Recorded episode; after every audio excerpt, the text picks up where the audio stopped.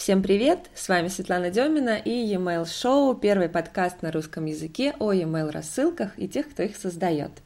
Сегодня у нас э, необычная тема для подкаста. Обычно мы говорим о email рассылках, а сегодня мы поговорим о управлении удаленной командой. Мне лично эта тема очень интересна, потому что все свои проекты я веду только руками удаленных сотрудников. А, и несколько недель назад я задалась таким вопросом, а кто же у нас в России учит этому управлению? Есть книги, мы их все знаем, да, их очень мало там, буквально 2-3 штуки, а кто, у кого можно поучиться? И не нашла таких людей, ну, буквально одну, две, три рекомендации мне дали, но эти люди не занимаются этим системно. Поэтому я решила исследовать вопрос изнутри и поговорить с теми людьми, кто уже сейчас управляет удаленными командами, у кого есть накопленный опыт. И этот опыт э, передать вам э, и с вами поделиться такой информацией. Сегодня пригласила я в гости э, Сергея Воскобойникова. Это основатель и CEO digital-агентства DAN. Привет, Сергей! Привет, Свет! А, мы с тобой сегодня поговорим о самом насущном, о том, как управлять нашими любимыми командами, сотрудниками, иногда нелюбимыми, а потом опять любимыми. Расскажи, чем вы занимаетесь вообще? Uh, у нас агентство полного цикла, наверное, как и у всех. Uh, занимаемся стратегической частью, разрабатываем uh, бренд-платформы, SMM, диджитал-стратегии. Потом есть э, отдел креатива, который занимается на основании уже стратегии разработки креативных идей, полный цикл продакшена, да, от каких-то сайтов, интернет-магазинов, мобильных приложений и всего того, что можно написать с помощью кода, мы создаем и занимаемся продвижением того, Сколько что нам придумывали. Сколько сотрудников работает? Сейчас э, суммарно в штате 14 сотрудников, 9 в Питере и 5 в Москве. Угу. То есть это офисы или это удаленные сотрудники? А, в Питере это офис, Угу. А в Москве тоже офис. Вот, но при этом а, у нас есть отдельное целое направление а, проектных сотрудников, которых мы привлекаем на свои проекты. Так угу. или иначе, мы с ними обязательно взаимодействуем, но об этом, наверное, поподробнее, да, чуть подальше. Да. Расскажи вообще, а, как ты попал на этот рынок, как развивалась э, компания твоя? Э, я по образованию айтишник. Я ага. закончил э, в Петербурге университет ИТМО на кафедре вычислительной техники. И вся моя жизнь была всегда связана с, инфор... ну, с информационными технологиями. Э, я 7 лет отработал по найму э, в IT в разных компаниях. Это были Йота, это был вот последнее мое место работы Alcatel Lucent, угу. такая наиболее крупная компания, вот, в которой я занимался э, тестированием да, и когда-то я был обычным тестировщиком, потом я был лидом и автоматизированным тестировщиком стал. Вот, и всегда было в окружении, ну, айтишники это кто? Это разработчики, это админы, это тестировщики и там прочие-прочие сущности непонятные почти для всех. Вот, и банально кто-то попросил сделать сайт, э, один из знакомых, и я как бы свел, грубо говоря, взял первого попавшегося разработчика, которому я доверял, из окружения, и мы закодили ему дизайн, который уже был. Угу. Вот, и это был первый прецедент, когда ко мне обратились за какими-то диджитальными услугами. А потом это все стало чаще и чаще, мне это понравилось, и появилась первая компания именно диджитальная у меня, называется она Push Sales, называлась. Угу. Мы занимались, по сути, лидгеном, у нас был дизайнер, наш уже текущий арт-директор, разработчик и я. Угу. Вот. По сути, отсюда все и началось. Это когда было? Ой, это было, наверное, в году 12 если мне память не ошибает. Угу. Не подводит меня. Где-то в году 12 да. Понятно. И э, как вот быстро растет компания? Э, вот у вас было четверо, да, или трое? А, компания, вот на, на самом деле основной пик, такой первый, он появился после обучения на икре у нас в Питере. Ага. Я отучился на основном курсе, и там произошел такой большой бум в плане нетворкинга и в плане понимания рын- рынка, как он состоит как, и с чем его едят. Угу. И с того момента, по сути, вот с момента создания бренд-платформы, я так считаю для себя, э, и зародилось наше агентство Дан. Там появился у меня партнер мой, тоже сооснователь Алексей Васильев.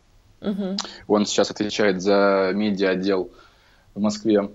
И считай, за полтора года мы успели поработать э, с крупными брендами, тот, тот же Alcatel Lucent. Мы полгода для них вели разработку одного из компонентов их э, софта э, Marketplace, тоже такие компании Nokia. В общем, до, до, достаточно быстро. Мы постоянно находимся в поиске новых людей. Нам их не хватает. Угу. Хор, хо, именно хороших людей, хороших специалистов. Их везде, в дизайне, в разработке. А как вот вы определяете, э, кого взять в офис, а кого оставить на удаленке? А у нас есть, в принципе, такой механизм, что изначально человек в офис к нам не попадает никогда, но очень редко. То есть у нас есть сформировавшийся костяк людей, которые, э, скажем, возглавляют компанию и ведут ее вперед.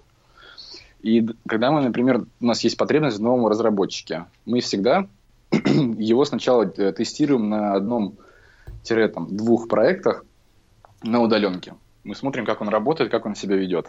Ну и самое главное, какой он результат нам выдает. Только после этого, если мы понимаем, что он такой, скажем, дисциплинированный, организованный и хороший профессионал, мы начинаем задумываться, нужен ли он нам в офис. И что может стать для вас сигналом, что нужен в офис? Э, как правило, это качество его работы. Ага. То есть, если мы говорим про разработчика, то э, к разработчикам выставляется основной критерий. Для разработчика нет нерешаемой задачи. Вообще никакой.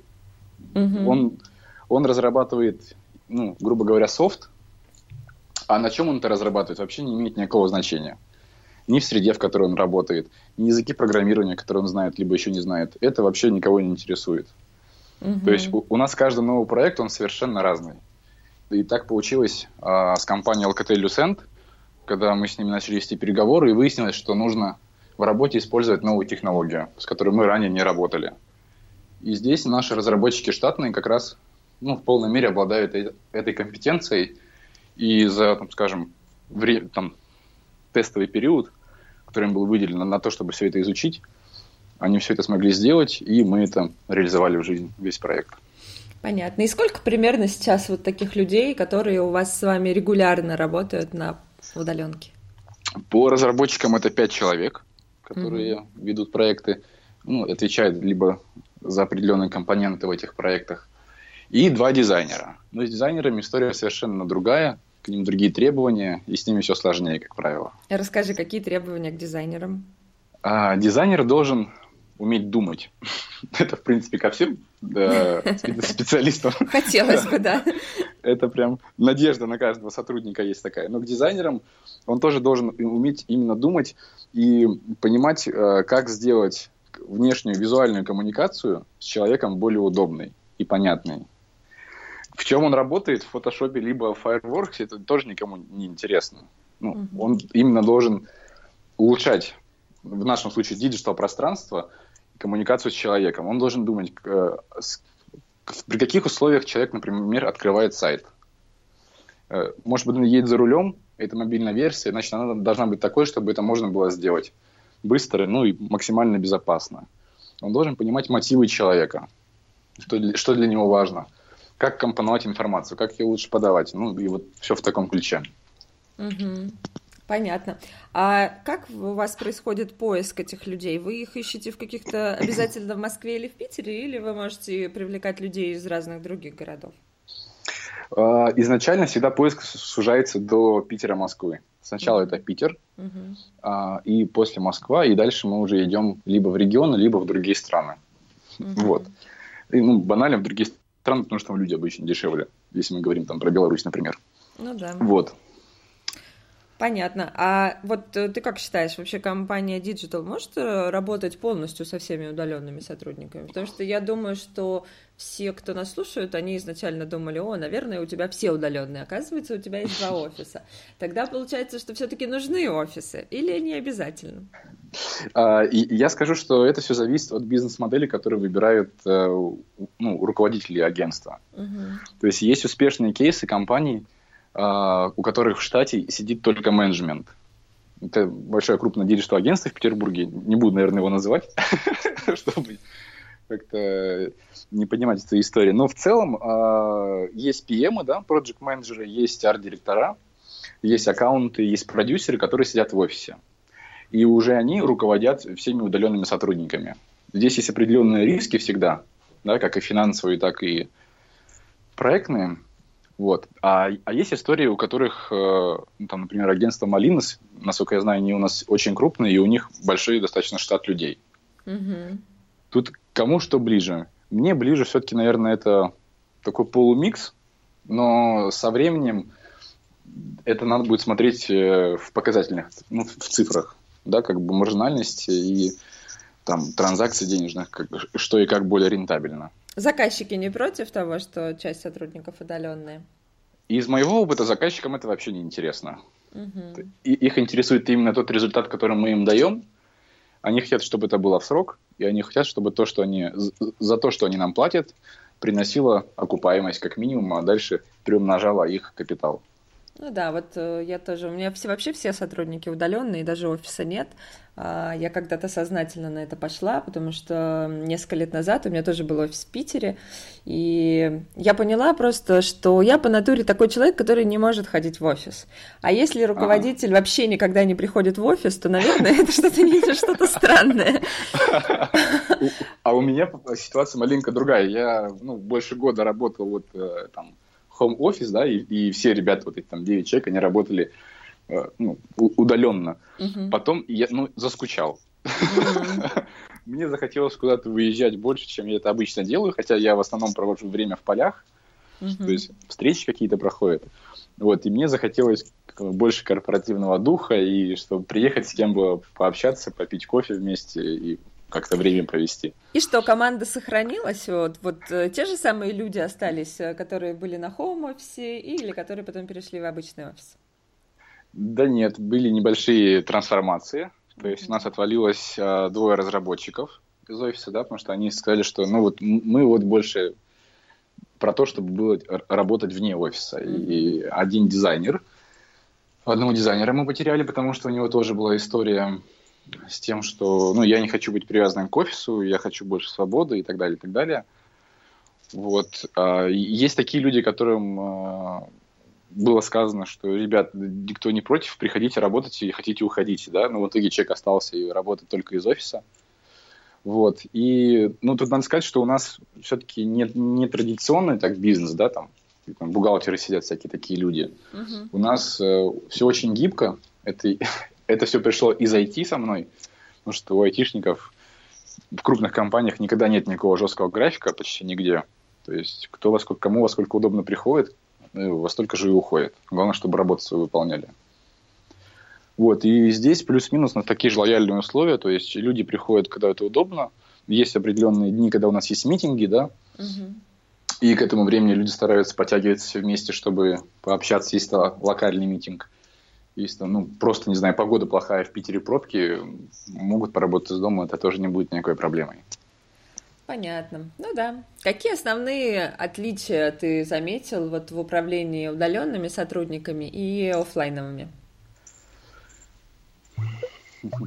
Ну, для удаленных сотрудников все-таки э, чуть больше инструментария используется для контроля, для того, чтобы мы ну, могли как-то отчитываться по времени. Ну, все-таки у нас бизнес такой, что, грубо говоря, мы покупаем оптом часы и продаем их в розницу. Ну, весь, digital, да, там в агентствах. Uh-huh. Так, очень грубо говоря, но на, на примере рынка. Вот. И, соответственно, мы должны понимать, сколько часов на что тратится.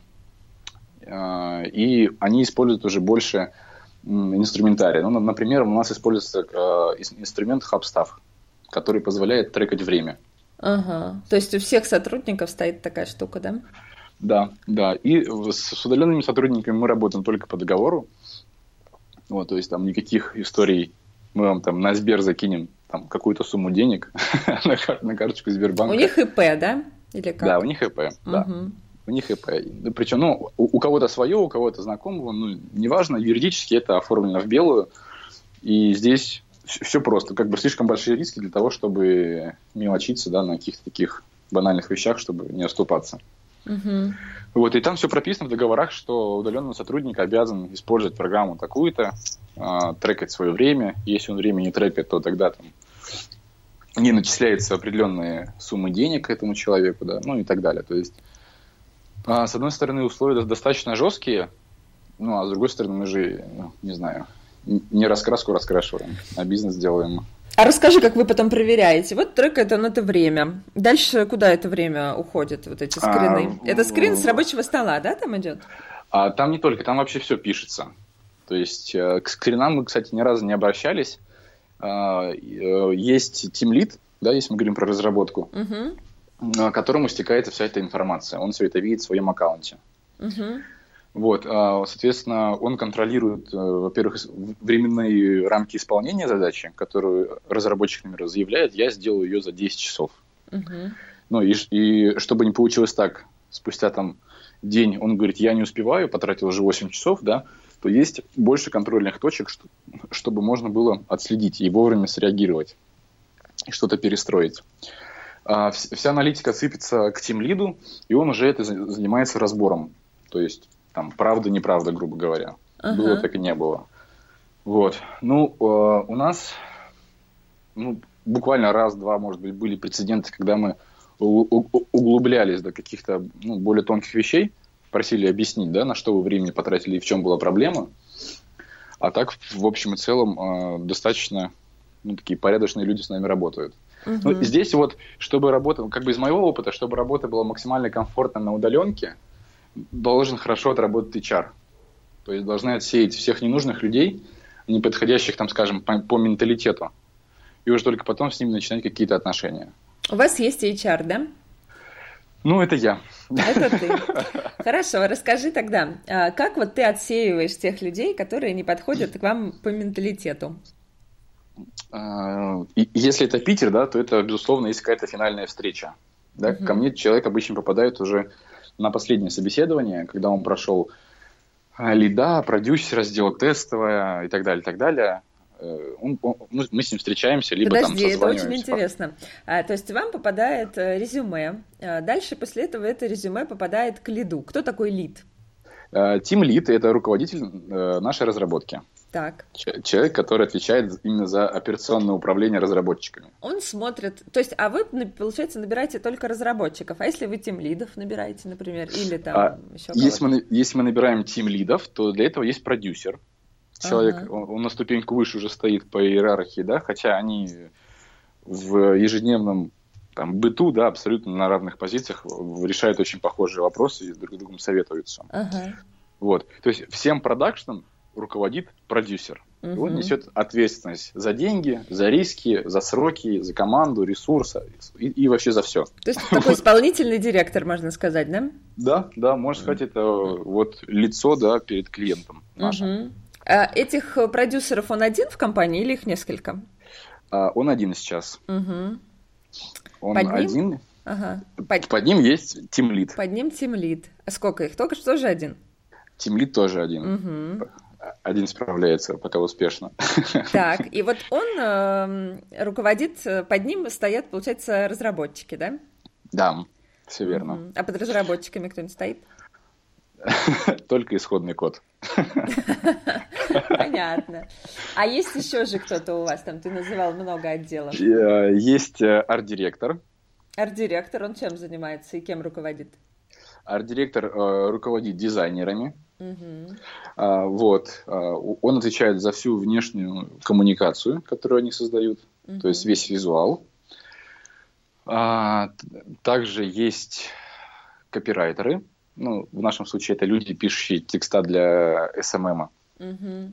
Либо для каких-то еще там, для текстов на сайт сейчас нам пишет, мы переделываем сайт свой. Uh, вот. А, а копирайтеры кому подчиняются? Тоже арт-директору? А, копирайтеры нет, они напрямую с продюсером. Вот здесь есть у нас э, такой, скажем, дисбаланс. То есть у нас с августа началась реорганизация, потому что получился очень быстрый такой прыжок, которому, как обычно, скажем так, никто не предвещал беды. Хоть он, хоть он и положительный, но все как-то завертелось еще быстрее, чем обычно. Вот мы сейчас это дело восполняем. То есть у нас отдельно отстраивается SMM-отдел, в котором есть свои дизайнеры, свои копирайтеры. Вот. А, есть креатор там, ну, вот креативщик, да, который у нас, в принципе, плавающая такая персона. Он, он может принимать и в стратегической части участие, да, и а, работать э, в SMM, и просто когда отдельно креатив продается, да, то есть тоже там присутствует. Вот он такой и там, и здесь. Вот. И в самом отделе будет аккаунт свой, да, там угу. тот, тот же project, угу. аккаунт, и вот они будут в такой вот горизонтальной или вертикальной этой иерархии все существовать. Понятно. А сколько вот, вот э, проектов одновременно вот этой командой получается вести? Фу, вот это вопрос. Ну, примерно, там плюс-минус. Сейчас, сейчас, сейчас. В районе 12-15 сейчас идет. Угу. То есть достаточно много, угу. на мой взгляд. И э, э, это тоже как бы э, определенная задача для нас с Лешей, потому что, например, Леша отвечает за медиа отдел в Москве, и там параллельно они ведут вот, только по контексту в районе 30 проектов. То есть там вообще безумие творится. Угу. Вот, ну за счет качества сотрудников нам удается держать и качество, и исполнение. Потому что я как-то общался с одним из директоров тоже агентств, ну, они себя студией называют. У них там 30 человек, по-моему, работают, и они ничего не успевают.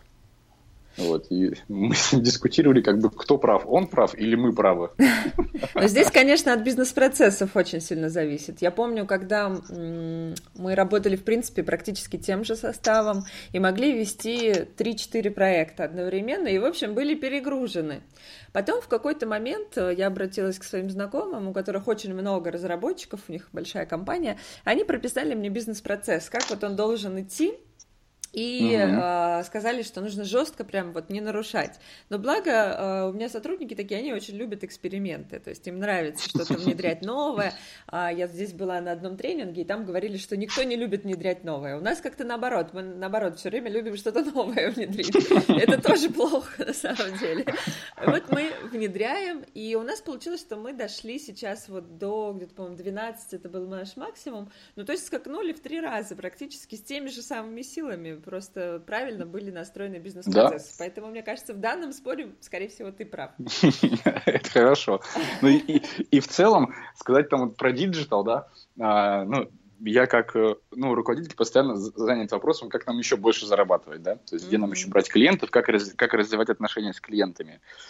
И, и если агентство и рынок digital разделить по сегментам в плане стоимости, ну там, грубо говоря, низкая цена, да, ниже рыночная около нуля, средний там и крупники, да, там BBDO и прочие всякие ребята. Mm-hmm. Вот, и если находиться в одном из сегментов и внутри него смотреть, то rate часовой, он плюс-минус, ну, одинаков у всех mm-hmm. компаний, да. А, и здесь стоит вопрос, а как можно увеличить прибыль, да? В бизнесе, в принципе, есть два направления основных. Это либо высокий средний чек, либо средний чек вы держите низкий, но отношения у вас долгие и количество транзакций становится больше и больше, вы только тогда зарабатываете деньги. Да.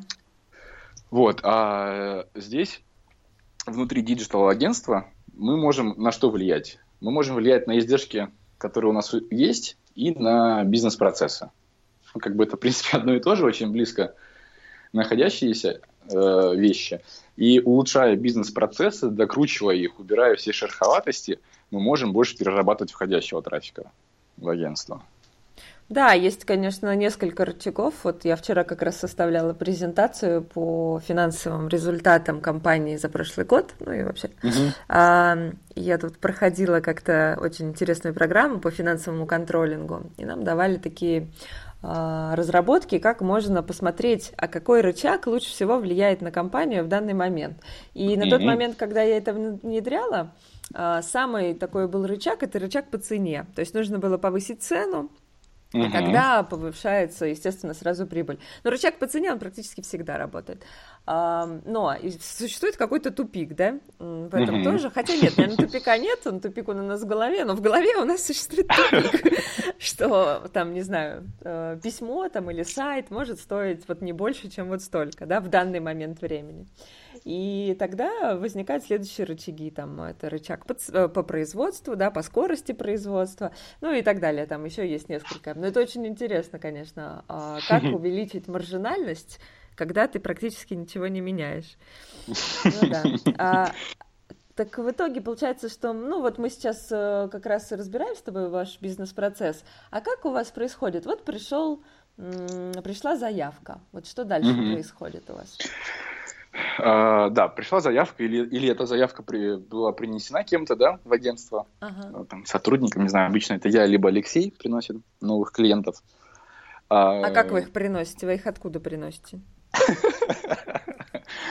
А, обычно мы их приносим с конференции. А, с конференции. Выступление, да? Выступление, да. Mm-hmm. Это все вот выступление. Я хотел с тобой еще познакомиться зимой, по-моему, на мой трафик в Питере. Я mm-hmm. слушал твою лекцию, но что-то так и не получилось. Ну, да. Вот. А, мы тоже выступаем, но мы стараемся выступать на конференциях более нишевых. То есть не, не всегда хочется идти в конференцию диджитальную, потому что от нее КПД значительно ниже из, из нашего опыта, нежели чем мы придем на какую-нибудь выставку дизайн-декор. Там вот в Питере проходит она ежегодно. Да? Никогда не замечала такого.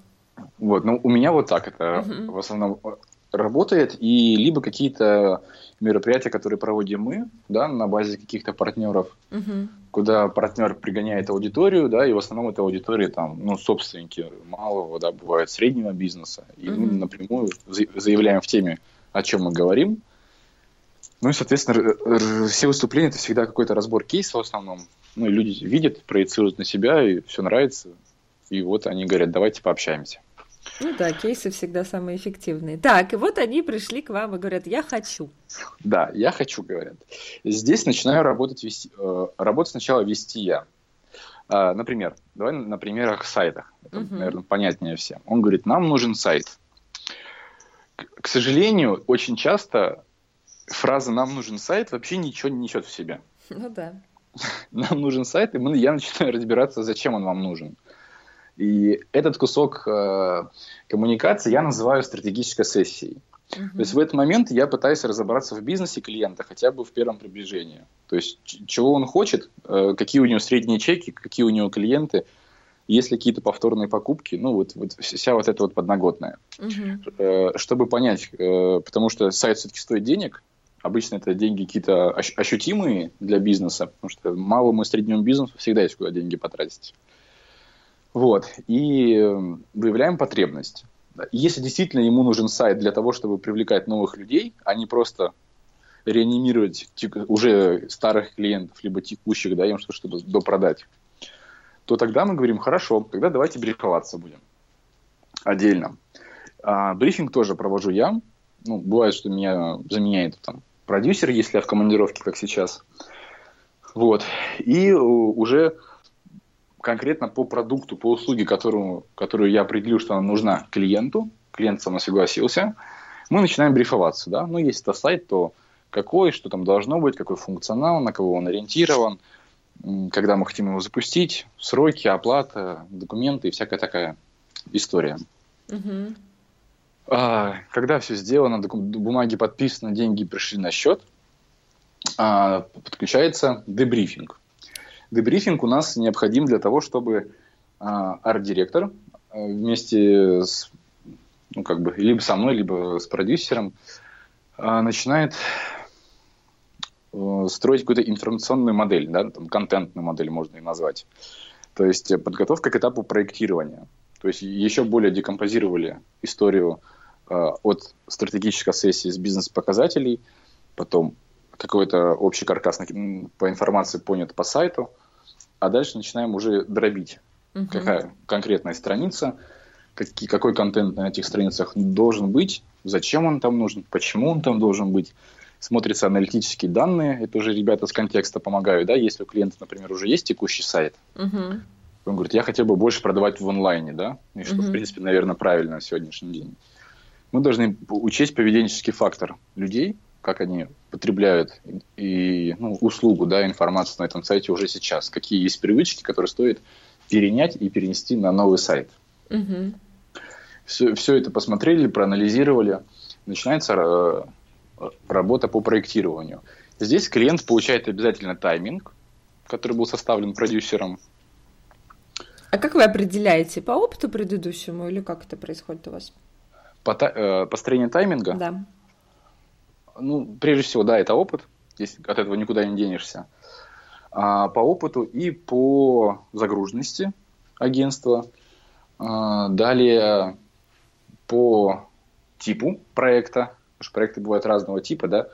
когда есть понимание объема работ, и когда вообще ничего не понятно, но делать что-то надо. Uh-huh. Ну, там, стартапы, да, обычно этим болеют. Uh-huh. Пять, пять человек, все собственники, все что-то хотят, у всех разные идеи, и это им нужна помощь. нужна помощь создать там правильное присутствие бизнеса в интернете. Вот, и чем мы-то и занимаемся. А, тайминг оценивается командой. У нас есть дельта, которая перезакладывается на оценку от сотрудника. У сотрудников мы сейчас вот тестируем и внедряем определенные коэффициенты, которые, ну, коэффициент именно на оценку задачи. Uh-huh. То есть, грубо говоря, он всегда оценивает, у него там отклонение там 1-2% всего uh-huh. от его заявленного часа, тогда мы дельта и плюс вот эти, эти проценты закладываем. А есть те, кто ну, хуже да, оценивает, еще не умеет. Есть кто вообще не умеет оценивать. Такое за живое, да? Да. Понятно. И все, э, то есть, э, получается, вы это перекладываете в какие-то таблицы, чтобы это свести, да, весь проект? Да, а, а, они это сводятся... что, ганта диаграмма или что? А, это, там все на самом деле. От Excel, да, но сначала uh-huh. это, как всегда, бумажка обычная, uh-huh. А4 и карандаш. Вот, а дальше это, э, ну, кто что использует у нас. То есть э, все проекты, про, вообще все агентские проекты ведутся у нас в Актив Коллабе. Актив Коллаб, это что? Ну, это, по сути, как ее обозвать? По-русски не знаю, ну, программа, в которой можно ставить задачи, управлять проектами. Наверное, так, софт для, по управлению проектами, да, там, task менеджер усовершенствованный, uh-huh, uh-huh. в котором есть ответственные, в котором есть даты исполнения и сроки, которые заявляются на саму задачу. Uh-huh. Комментируете, отписываетесь и так далее. Вот. Ну, это типа CRM, да? Ну, грубо говоря, да, только для разработки. Uh-huh. Там, где всякие проекты заводятся, есть там э, ряд людей, которые присутствуют и так далее. Угу. Вот, э, все это сделали, начинается работа. Да, опять же, все, я сейчас говорю в среднем по больнице, потому что под каждый проект вещи могут разниться, да, и от типа клиента. Если, если приходит крупный бренд, то там вообще по-другому все выстраивается. Более сложно, и с участием клиента в погружении в наши всякие инструменты – там типа Asana еще дополнительно может использоваться и так далее. Asana Я это говорю, что... тоже CRM-система, да? Ну, это, ну, как бы, это все не CRM, это софт для управления проектами. BPM, по-моему, называется. Может быть, не помню, честно говоря. Ну, просто я ты вот... говоришь Асана, а многие слушатели могут не знать, поэтому я вот и перевожу немного, что это такое. Ну, это вот такая, да, такой инструментарий. Вот, и, сразу те, кто будет слушать, и люди наверняка будут те, кто в теме, я сейчас говорю очень усредненно, потому что я прекрасно понимаю, что все проекты разные, и все может строиться по-другому. Ну, в, сред- в среднем, я думаю, это именно так и происходит. Вот. А, соответственно, мы работаем итерационно. Это означает, что итерация – это определенный период времени, там, с началом и концом, да, как бы, uh-huh. в который мы обязуемся выполнить определенный объем работ, этот объем работ в начале итерации согласовывается с клиентом, чтобы он знал, что мы делаем, в какой день мы заканчиваем работу и когда мы ему презентовываем результаты нашей работы. Угу. Потому что, чтобы, ну, хочется, чтобы люди, э, которые работают с нами, чувствовали какую-то уверенность и спокойствие за то, что происходит, чтобы они были как бы в здравии и спокойно спали по ночам. Ну да. Сколько времени обычно на одну итерацию вы отводите? В среднем, я думаю, это неделя. Угу. Есть проекты, например, там Alcatel были, да, там был очень большой объем, и там итерация была в две недели. Потому что в неделю там было нереально успеть сделать ощутимо. Вот. А в среднем это одна неделя, то есть с понедельника а, получается, клиент получает, грубо говоря, уже финальное письмо с тем, что делается, да, до этого была с ним встреча, оговорили функционал, а, например, мы отрисовываем главную страницу, да, там делаем прототип сначала ее. Ага. А, а, главное и внутренняя одна страница, не знаю, о компании пусть будет называться. Ага. Вот. Мы эту неделю работаем. В пятницу, например, приезжаем к клиенту, либо там в понедельник, да, ну что у клиентов тоже своя активность есть рабочая. Договариваемся о дне, в котором мы приезжаем к ним, либо это по скайпу происходит презентация, но обязательно презентовываем работу, проведенную за неделю. Угу. Чтобы можно было объяснить, аргументировать и защитить, либо внести какие-то корректировки в ту работу, которую мы сделали. Это очень важно. Угу. Вот. Э, так проходит этап проектирования. Дальше начинается этап разработки дизайн-концепции. Но у нас есть э, такая фича в нашем агентстве, так как мы сетуем за образовательный подход очень серьезно. У нас э, при заключении любого договора на наши услуги клиент получает сертификат, он такой физический, красивый, на 5 часов консалтинга от нас. Ага. Ну, то есть означает, что в рамках проекта мы можем сесть, подумать и поговорить на любые интересующие, интересующие темы клиента. Угу. Часто у них бывают разные бизнесы, другие направления. Вопросы маркетинга, они всегда стоят достаточно остро. И много чего непонятно. Вот mm мы в, в, в, рамках, в рамках этих часов стараемся клиенту объяснить, потому что это как бы такой бонус, так как у нас есть отдельная просто услуга консалтинга, когда мы консультируем бизнесы на те или иные вопросы. Эти пять вот. часов зависят как-то от суммы чека или нет? Нет, нет, они всегда идут. Угу. Там даже если вы заказываете контекст, у нас какой-нибудь там самый скромный, это всегда будет. И я так подозреваю, что во время этих разговоров вы допродаете еще какие-то услуги. А, бывает. Но обычно это выглядит, наверное, не совсем как продажа, да, там в чистом виде, потому что у нас слово продажа испорчено в стране. Отличное это... слово, мне кажется.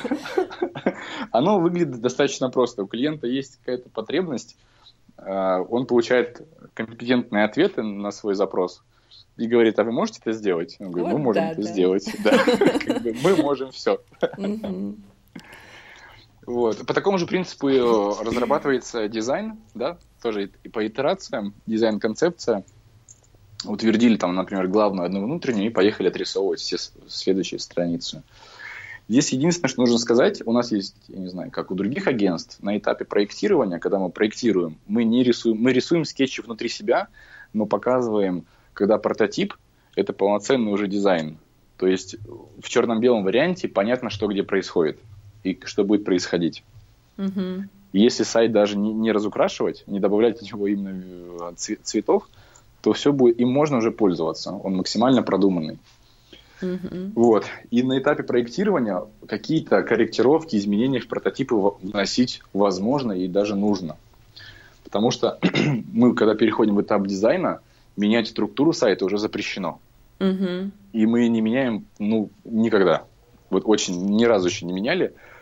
Мы до последнего объясняем. Ну, у нас, в принципе, в договоре прописано все это. И как бы достаточно все так об этом все знают. И на этапе прототипов, прототипов мы сильно заморачиваемся, чтобы все это спроектировать, э, потестировать, посмотреть и так далее. То есть не может быть такого, что уже в верстке человек такой, ой, вы знаете, я подумал, а давайте мы сделаем вот так. А, нет, такого, такого нельзя у нас делать, так не получится. А что будет? Ну, ну человек хочет, что будет дальше? Если человек хочет, но мы с ним будем вести разговоры, а потом его как-то... А потом бить. Знаешь, есть такая ссылка, многие в бетон. Там, увезем в лес. Ну, сразу получается, да, мы не меняли никогда. Вот, ну, на самом деле, если такое происходит, то это означает, что аккаунтинг не доработал. Ну, и что, будет и... штраф аккаунтингу? Нет, штрафа не будет. У нас после каждого проекта есть такая процедура, ретроспектива. Я думаю, она всем знакома.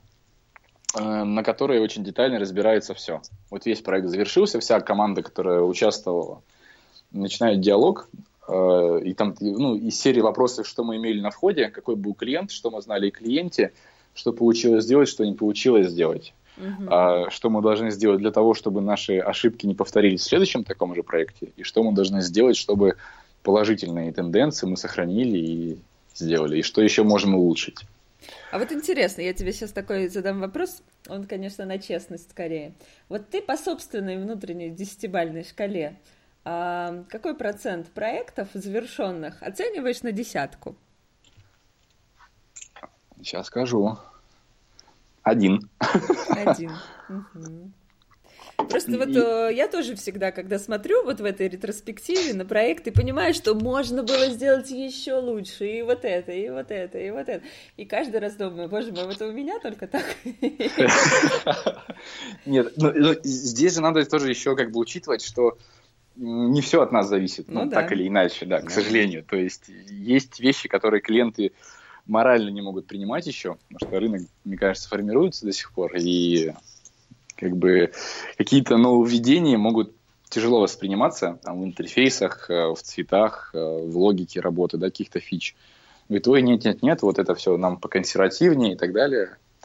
Там есть определенные сферы, в которых, в принципе, не нужен такой сверх заход на креативы, да, вот мы сейчас делаем сайт для одного адвоката персональный, ну, там все достаточно так четко, логично и без этих, ага. без каких-либо хипстерских замыслов. Да, рюшечек. Понятно. А где в этом всем бизнес-процессе э, удаленные сотрудники? А, они, на, собственно, да везде могут быть. То есть дизайнер вот на этапе э, прототипирования он уже может быть удаленным, если мы его привлекаем. Угу. Он на этапе дизайна может быть тоже. На этапе разработки, ну, вот они почти всегда у нас присутствуют, разработчики удаленные. Уже с дизайном тяжело, потому что там все-таки, ну, должен быть вот это умение видеть как дизайнер и думать как дизайнер, а не просто рисовать в фотошопах. Вот, а разработчики, они, считай, почти всегда и сразу принимают участие. Причем у нас бывает так, что разработчики начинают, э, ну, верстальщики в частности, фронтенд, работать уже после утверждения прототипов черно-белых. Угу. То есть они иногда мы так э, мы систему до сих пор отлаживаем, но иногда она оправдывает себя. Мы экономим, ну, бывает, до нескольких недель. То есть когда уже дизайн макет, когда прототип уже полностью сверстан, весь Э, рабочий, в нее только остается залить цвета, и достаточно быстро происходит. Нежели если бы мы шли последовательно, один этап за другим. То есть, получается, у вас же не получается, что дизайн — это только цвета? Да, не получается. Дизайн, дизайн кнопочек, там, э, дизайн каких-то элементов и так далее, это же тоже дизайн? Да, дизайн. Ну, вот эта вся цветная э, жизнь — это следствие всего предыдущего. Uh-huh, uh-huh. То есть я очень сложно себе представляю, ну, я не разделяю этот опыт, он абсолютно существует, и команды работают другие, да, и у них все получается хорошо, но для меня идеологически это не очень понятно. Когда начинают сразу рисовать дизайны. То есть в таком случае я не понимаю, как они э, учитывают всякие поведенческие факторы, какую-то аналитику, uh-huh. и как, как они ее проверяют, потому что цвет, он всегда отвлекает. Угу. Ну, он, он, потому что цвет уже может расставить акцент, да, и позволяет что-то скрыть, что-то сделать более явным. Угу. Это, грубо говоря, вот я люблю компанию Яндекс, и то, что они сейчас там последние года делают, перепроектируют и ну, перерабатывают свои сервисы, если зайдешь на недвижимость и убрать оттуда все цвета, все сделать просто черно-белым, будет все же понятно, как этим пользоваться. Угу. Да, согласна. У нас вот точно такой же принцип. То есть в черном цвете, в черно-белом сайт уже понятен интуитивно. А цвета просто помогают, либо какие-то картинки, да, рендеры, что-то еще. Он помогает мозгу ну, визуально быстрее понять, что там. Ну, там доли секунды какие-то. Там, если мы ищем квартиру в Москве, там будет нарисован, вставлена картинка Крем, Кремля, например, и человек сразу понять, о, это Москва, да? Ну, потом еще визуально увидит, что там написано Москва. Угу. А когда сразу к дизайну переходит, ну, я не совсем это разделяю. То есть, можно, но мы так не делаем. Понятно. А как у вас э, строится внутрикорпоративная культура? Есть ли у вас какие-то, я не знаю, корпоративы, там, э, еще что-то, выезды, тимбилдинги? Как вы привлекаете в это удаленных сотрудников? У нас есть э, как минимум два раза в год у нас собирается весь офис. Все, вообще всех привозим. То есть в Питер. Угу. Вот, потому что в Питере все-таки хед-офис у нас, и ну, поэтому все, все едут в Питер. Вот у нас по осени а, приезжал, приезжали все москвичи к нам, и ну, как бы проектные ребята, да, которые удаленные, а, подтягивались тоже, а, были общие собрания, митинги, общались на тему, там, опять же, коммуникации между отделами, доменами, а, как что, кто, кто что делает, кому что удобно, что неудобно, что нужно улучшать и так далее. А, есть истории внутри каждого офиса, когда мы можем собраться в пятницу и выпить вина, посмотреть кино, пообщаться. Угу. Вот, какие-то ж э, вещи я пытаюсь проводить ну, когда есть время куда-то сходить, там в квесты поиграть, не знаю, на батутах попрыгать. Вот. Э, удаленные сотрудники при этом просто привлекаются, и это, ну, как бы мы идем все uh-huh. вместе. И у нас, как бы, я стараюсь, изначально так старался сделать, чтобы у нас нет понимания фрилансера как такового. То есть оно, в принципе, некорректно в применении, ну, в контексте нашего агентства. Потому что у фрилансера степень ответственности достаточно низкая. Ну да. Ее вообще нету. Угу. Что там душой кривить. Ну, сделал, ушел, пришел совершенно пофигу. А, опять же, когда мы берем проектного человека, это, это, это понимание фриланса оно стир, ну, стирается за, за счет того, что мы с человеком ведем очень плотное общение, плотное общение, объясняем, ну, какая на, на, нем, на нем зона ответственности, на что это влияет, если он с чем-то будет какие-то сложности. Он постоянно находится в общении с тем лидом, у него есть непосредственный руководитель, то есть они каждый день на связи, он, ну, мы стараемся сделать так, чтобы он чувствовал себя полноценным членом команды. Ну и плюс все эти вот вне рабочие отношения, да, какие-то. А как строится мотивация сотрудников? Это оклады или это за часы оплата или как это вообще? А, ну, э, люди, которые в штате, это оклады. Uh-huh. Да? А, есть позиции, которые зависят э, к окладу плюс проценты. Да? То есть это ну, у продюсера такая uh-huh. история. А, есть э, бонусы проектные на долгих проектах для всей команды. Да, то есть они получают оклад, если проект был там, большой и интересный, и все, слава богу, получилось, они тоже получают бонусы. Угу. Вот. А, проектные люди, они все по часам в основном. Угу. Потому что там, ну, как бы никак по-другому. А какие сервисы вы используете в своей работе регулярно? Ежедневно это почта. Так. Потом это Glip. Гриб? Мы были... Glip. Glip? как Google. Да, glip.com. А Мы... это?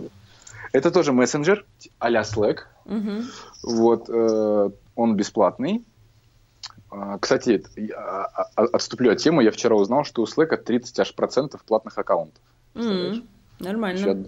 Да, то есть они так Там молодцы. просто история стирается через две недели или через неделю, поэтому, знаешь, хочешь не хочешь, будешь сидеть на платном аккаунте. Да-да-да. Вот, но мне больше понравился клип, и мы сначала попробовали его на клиентах, там были клиентские чатики, Uh-huh. где мы общались.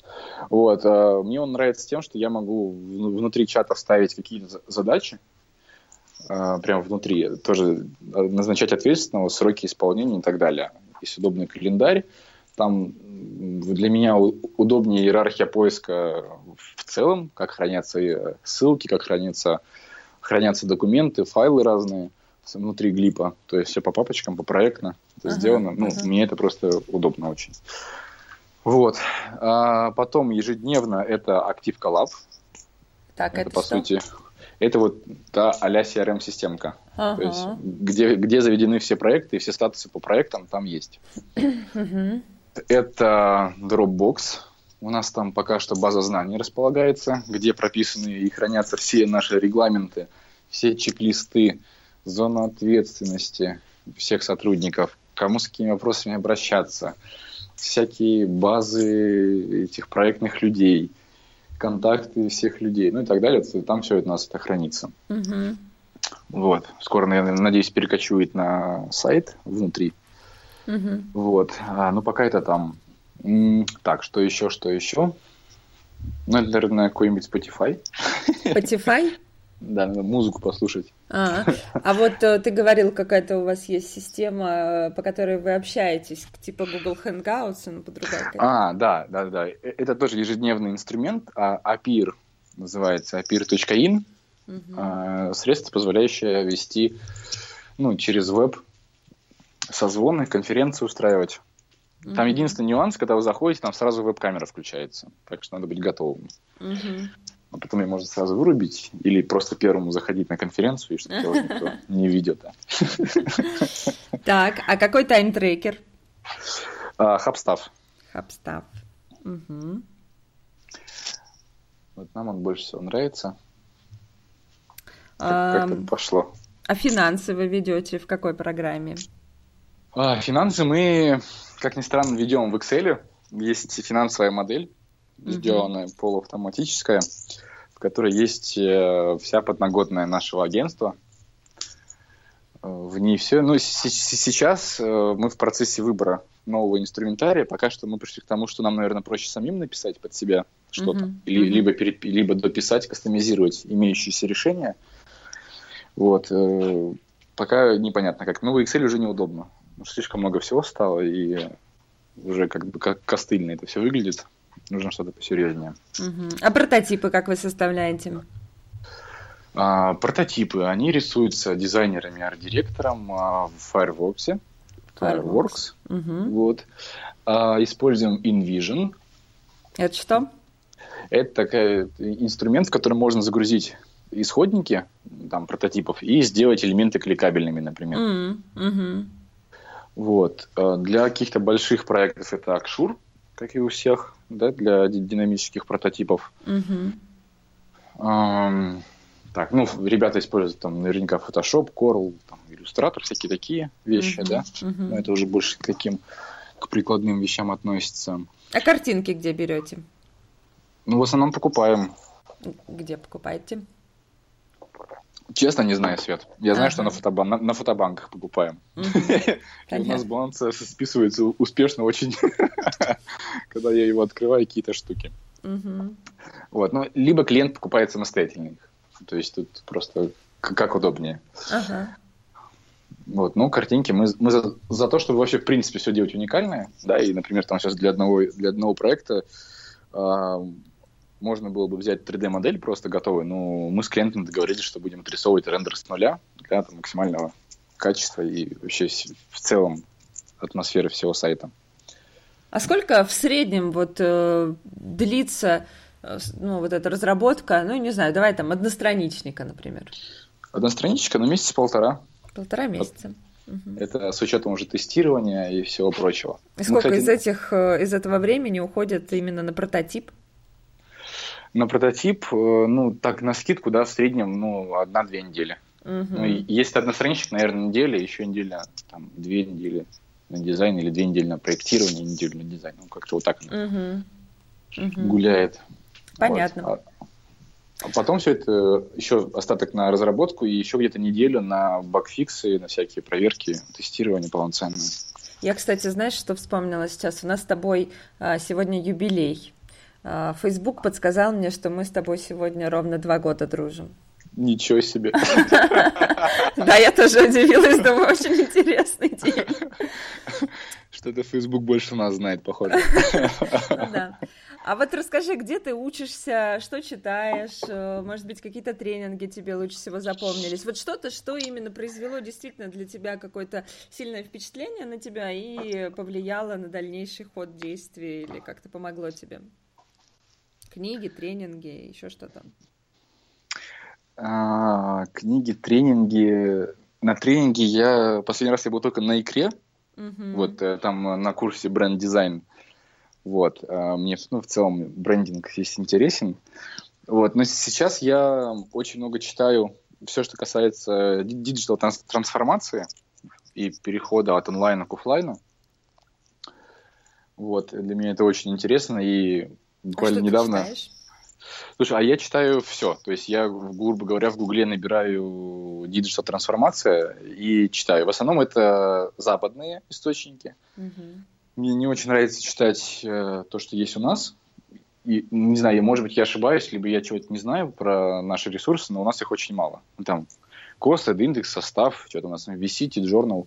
Ну да не густо как-то. И причем все пишут примерно, блин, плюс, плюс-минус одно и то же. Ну, кроме там состава, наверное, индекса, да, и косы, а остальные очень перес, переклик, ну, пересекаются между друг другом. Uh-huh. HubSpot интересно почитать. Вот. А, основатели, по сути, идеологи inbound маркетинга. Мне нравятся они. Вот. А вчера там я читал на сайте Microsoft статьи по digital трансформации компанию Orange почитываю, которая тоже занимается трансформацией разными решениями в сфере э, digital а. Вот. А по, по книжкам, так что-нибудь. Ну, мне, мне очень понравился Тарасов, управления, искусства управленческой борьбы. То, что да? я там Угу. Он, ну, для меня он тяжело пишет, но я добил его все-таки. Я сейчас прохожу десятимесячный курс у Тарасова, у меня кипит мозг. Он просто, он вообще дикий. Я вообще, я то, то ли он эстонский мужчина, я никак не могу понять, что он имеет в виду. Ну, то есть видно, что вроде говорит толковые вещи, но, но так тяжело, просто через тернии. Слушай, ну, я долго его читал. Он вроде бы небольшая книжка, но было очень много подходов. Угу чтобы все это как-то осознать и как-то к чему-то прийти. Вот. А какие-то книжки там по бизнесу, ну, честно говоря, я от них устал. Я, наверное, перечень одинаковый, как у всех. В свое время перечитанные там типа стратегии Голубого океана, там все Брэнсона, всего там и, и прочее, прочее. Вот. Они как-то уже подутомили. Я сейчас сильно подсел на, на чтение э, каналов в Телеграме профильных. Угу. Вот, и мне они намного быстрее дают информацию актуальную. Вот, и по, особенно по аналитике интересно всегда почитать, что происходит. Угу. Вот, они, конечно, ну, молодцы. Очень нравится, что ребята с информацией работают, очень сжато и коротко по делу. Там интернет-аналитика, например, а, Балахнина, наверное, ты тоже читаешь. Э, и вот, у него на канале есть, в принципе, интересные вещи. Вот. А, кстати, последний курс вот у Булахнина я смотрел на YouTube. Ага, понравилось? Вот, да, ну, мне не, не, не очень комфортно воспринимать от него информацию, как-то иногда его как-то заносит, мне кажется. вот, но в целом мне понравилось то, что он говорит, прям огонь. Угу. Вот я, например, не, не могу слушать Мана абсолютно, вот вообще не воспринимать его. А я его слышала только на конференциях, ну так вроде ничего, бодрячком. А, ну, я вживую ни разу не видел. Mm-hmm. Может быть, по-другому. Понятно. А вот э, я отправляла, когда тебе список вопросов, э, там всегда у меня в конце подкаста есть такой вопрос, э, какие два вопроса ты бы сам себе задал? Ну, в плане, скорее, в контексте email маркетинга, да, потому что мы в основном говорим здесь про рассылки, про email маркетинг, и ты мне эти вопросы написал. Значит, э, какой период времени требуется для окупаемости вложений в email маркетинг? Ну, да. раз ты сам себе такой вопрос задал, вот и отвечай. Я подозревал, что где-то подвох. А, ну, по моим ощущениям, я плотно не занимался ни разу. Я думаю, это в районе там, 6 месяцев какая-то окупаемость должна появляться. Но все зависит от специфики, наверное, от средних чеков uh-huh. и, и длительности сделки, ну, жизни цикла сделки. Uh-huh. Мне кажется, так. А давай такой вопрос тебе задам. Вот если бы ты был сам слушателем этого подкаста, а, и в то же время ты как спикер, да, этого подкаста, как гость, вот какой бы вопрос ты сам себе задал для того, чтобы люди, которые слушают этот подкаст, им было вот сейчас максимально эффективно? Вот, вот какой вопрос нужно тебе задать, что ты можешь им такое сказать, чтобы люди поняли, блин, вот да, вот это действительно круто. Действительно круто. Это в рамках... Э... Неважно в рамках чего, в, вот в, в рамках в тебя.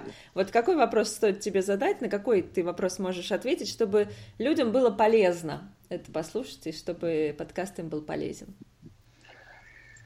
А, я бы, наверное, рассказал, если говорить в рабочих аспектах, а, про трансформацию. Расскажи. Если, если бы начали спрашивать, а, почему в последнее время приходит каждый второй клиент и говорит, что у меня про, про, про, просели продажи. В чем дело? Что И происходит? в чем же дело? На самом деле дело началось э, с 2014 года. По разным оценкам это где-то июнь-июль, когда начинались э, разные заварухи. Вот. А дело в том, что раньше офлайн бизнес имел достаточно хорошую маржу. Ну, в среднем по больнице, опять если говорить. И количество глупостей и ошибок, которые бизнес совершал, они прощались. Ну, по объективным причинам, потому что маржа была хорошая, и ошибки, ну, скажем, там, в маркетинге, да, в продвижении, в чем-то еще, они не так сказывались. Ну, там, плюс-минус пришло 10 человек, вместо 20 хотелось бы, ну, окей, деньги все равно получили, собственник доволен. Mm-hmm. Сейчас изменилось поведенческое потребление. Ну, поведение людей изменилось принципиально из-за digital а. Mm-hmm теперь люди могут, ну, давно, в принципе, уже могут, но сейчас особенно э, сравнить в два клика информацию, которая есть, прийти в одну компанию, в другую и сказать, смотрите, ребят, вот здесь, например, стоит 100 рублей, а здесь стоит 110. Вот как бы боритесь за мои деньги, я выбираю только по цене сейчас. Uh-huh. И они не, пока не, не все поняли, что уже завтра наступило-то. Дело не в кризисе. Дело в том, что люди сегодня очень тщательно расстаются, ну, очень аккуратно расстаются со своими деньгами. И они думают, а кому я должен дать? А тот, кто может объяснить ценность своей услуги и понять, как человек принимает решение, тот и будет, по сути, сегодня на коне. И если мы вспомним, еще пару лет назад на конференциях история про стратегии воспринималась очень странно. Говорили там стратегия, что это вообще такое и зачем это надо, все это профанация. Ага. Сегодня мы пришли, мы пришли к тому, что стратегии, это почти есть на каждой конференции отдельные блоки, в которых рассказывается про стратегии, что с ними делать и как с этим жить. И как они влияют, зачем нужна бренд-платформа, стратегия в продвижения в digital е и, и так далее. Угу.